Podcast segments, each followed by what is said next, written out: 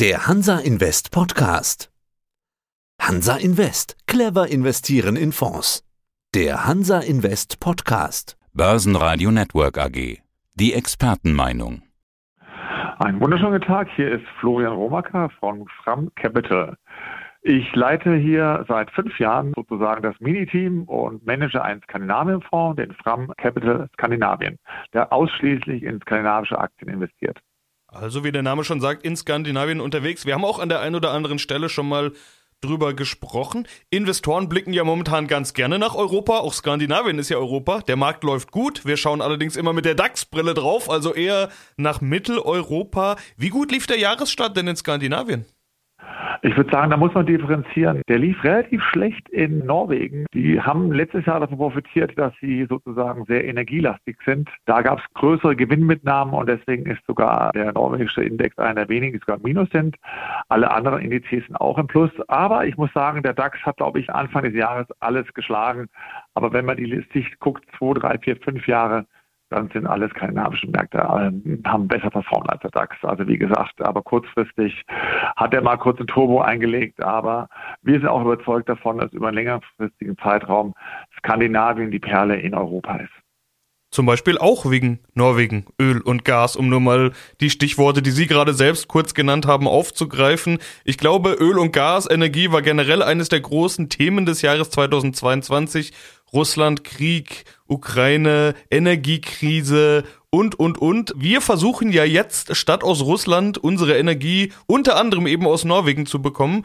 Ich könnte mir vorstellen, dass das einen ganz schönen Schub gegeben hat. Wie lief das Jahr 2022 für Sie? Also 2022 lief er für den Fonds, denke ich mal, ordentlich. Der Fonds hat 12,2 bzw. 12,7 Prozent verloren. In einem Umfeld, wo allerdings Norwegen nur 1 Prozent verloren hat und sagen wir, Schweden so der breite Markt hier so 25 Prozent, der Small- und Mid-Cap Index eher mal so 30 Prozent. Darüber hinaus muss man sagen, dass die Währung 2022 den Fonds und auch stark belastet hat. Die Schwedenkrone ist um 8 Prozent, die Norwegerkrone um 5 Prozent ungefähr gefallen gegen den Euro. Das hat dem Fonds 4 Prozent belastet. Das heißt, 8 Prozent wäre es eigentlich äh, sonst gewesen. Aber wir denken, dass mittelfristig auch mal die Währung in unsere Richtung gehen kann und statt mal Gegenwind ein bisschen Rückenwind bedeuten kann. Also von dem her eigentlich eine ganz spannende Situation. Wenn man guckt hier, was man für Vorteile hat in Skandinavien in Bezug auf die Energie, ist natürlich das offensichtliche Öl und Gas. Und da ist jetzt beim Gas in Norwegen der größte Gaslieferant für Deutschland geworden, trotz LNG-Lieferungen aus anderen Bereichen. Also das ist schon beträchtlich. Und das sind natürlich gewaltige Cashflows, die hier direkt von Deutschland nach Norwegen wandern werden über die nächsten Jahre. Die Kapazitäten werden hier ausgebaut, aber nicht mehr so stark, weil die Infrastruktur ist das Entscheidende. Aber das macht sehr, sehr viel positive Geräusche für Skandinavien. Aber was vielleicht noch wichtiger ist, was die Leute vielleicht auf den zweiten Blick entdecken sollten, ist die Energiepreise. Skandinavien hat deutlich niedrige Energiepreise als der Rest von Europa. Und das sollte natürlich vielen Unternehmen dort Wettbewerbsvorteile bieten. Oder ganz anders gesagt, wenn sich energieintensive Unternehmen überlegen, wenn sie in Europa bleiben wollen, wo sie hingehen, dann ist Skandinavien ganz weit vorne. Liegt daran, dass Länder wie Norwegen über 90 Prozent der Energie im 2021 aus Wasserkraft hergestellt haben. Und wenn man das neue Atomkraftwerk in Finnland zunimmt, dann hat Finnland und Schweden zwei Drittel bis drei Viertel der Produktion aus Wasser und Atomkraft. Und da gibt es natürlich eine ganz andere Kostenkurve. Das heißt, auf den zweiten Blick ist auch Skandinavien hier auch besonders interessant. Es kam gerade eine ZEW Standort-Ranking-Umfrage hervor. Also wo sind für Unternehmen die Standorte besonders attraktiv? Den stärksten Sprung hat dort gemacht Schweden, nämlich auf Platz drei inzwischen. Die haben einiges an Plätzen gut gemacht. Wie ist denn die ökonomische Lage in Skandinavien? Hier vor allen Dingen könnte man jetzt natürlich Schweden als Paradebeispiel hervorheben, die ja offenbar sich deutlich verbessert haben gegenüber anderen. Also man Standortfaktoren natürlich viel. Da kann man von Digitalisierung, wo ich schon immer fantastisch war, über andere Sachen. was vielleicht interessant auch ist, dass es auch ein bisschen weniger Bremsspuren gab, sowohl jetzt bei äh, Corona als auch in der in der Ukraine-Krise als vielleicht in anderen Ländern. Nicht, dass es keine gab, aber vielleicht weniger. Das ist vielleicht am besten erkennbar, dass die Schweden und die Dänen eine extrem niedrige Verschuldung haben, die unter 40 Prozent vom BIP liegt aktuell. Die äh, Finnen liegen etwas über 60, 65, 67 und die Norweger sind ja die Scheichs von Europa und haben doch noch ganz schön viel Geld auf der hohen Kante, wenn man den norwegischen Ölfonds mit einberechnet. Auf der anderen Seite spielt auch da Politik natürlich eine Rolle. Sie hatten mir vorhin etwas zugerufen, dass es da bei den Regularien bezüglich Lachs eine Veränderung gab. Dazu zwei Fragen. Erstens, welche Rolle spielt das überhaupt? Und zweitens, was ist die Folge? Also interessant, das ist ja manchmal so Gelegenheit, wenn man da ist. Also das wissen die wenigsten. Lachs ist die zweitgrößte Industrie in Norwegen nach Öl und Gas. Und irgendwie kam die Regierung, das ist eine Mitte-Links-Regierung, darauf, dass sie auch Lachs etwas höher besteuern sollte. Als die Nachricht über den Ether lief, sind die Aktien hier wirklich extrem abgestürzt. Und da haben wir ein bisschen die Gelegenheit genommen. Es ist zum Beispiel auch eine Aktie abgestürzt, die heißt Backerfrost. Nur Backerfrost produziert gar nichts in Norwegen, sondern eher auf den Färöerinseln und in Schottland. Da haben wir dann eine Position gemacht, weil wir gedacht haben, das hat ja damit nichts zu tun. Das hat inzwischen auch viel Spaß gemacht. Wir haben sogar schon Teil davon wieder zurückgenommen.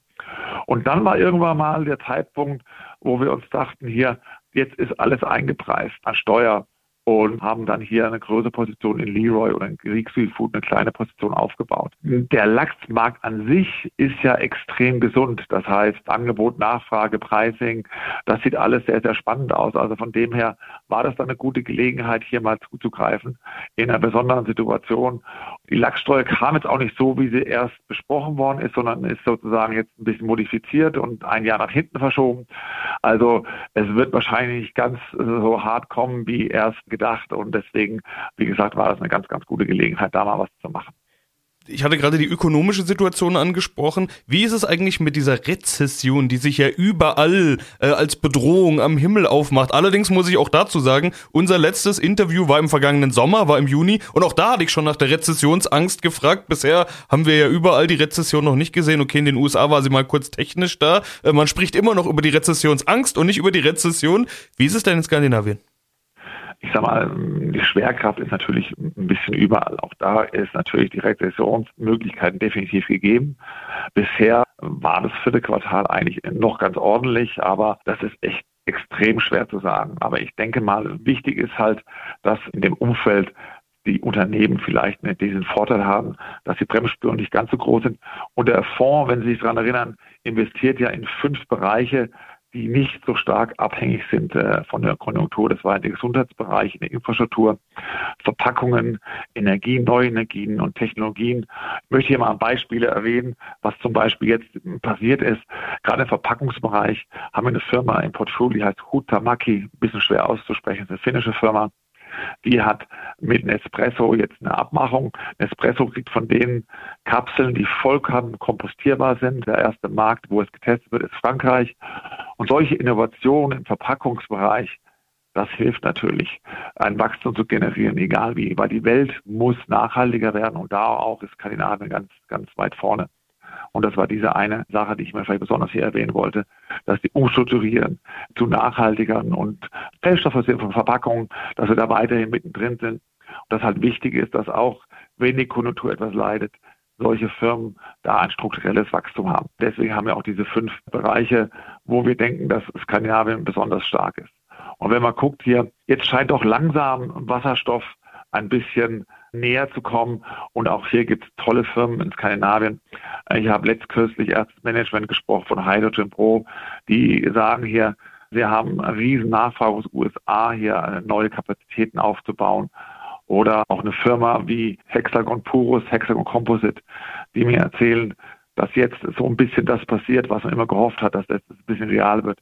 Also auch gerade hier im erneuerbaren Energiebereich wird es eher spannender als weniger spannend. Und von dem her, wir gucken immer an, wenn wir investieren in einen Wert, können wir damit absolut Geld verdienen, gibt es eine gewisse Bewertung und dann wird investiert. Ein letztes Thema, bevor wir darüber sprechen, wie sie sich aufstellen, habe ich noch auf der Liste, nämlich die Zinsen. Natürlich sind auch in Skandinavien und bei den entsprechenden Notenbanken die Zinspolitik und die Notenbankpolitik ein ganz wichtiges Thema für den Markt und für die Aktienentwicklung.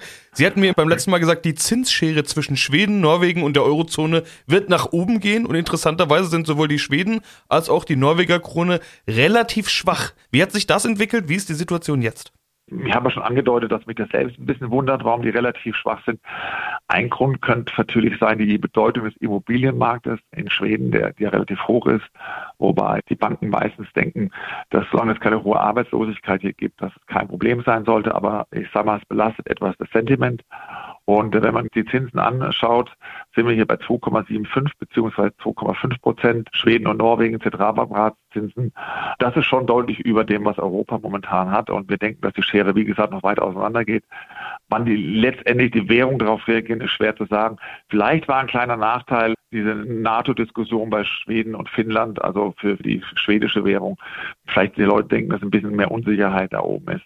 Aber generell denke ich mal, werden fundamentale Daten langfristig entscheiden und deswegen sollten die Währungen hier irgendwann mal auch äh, den Gang äh, gegenüber dem Euro auf der positiven Seite einlegen.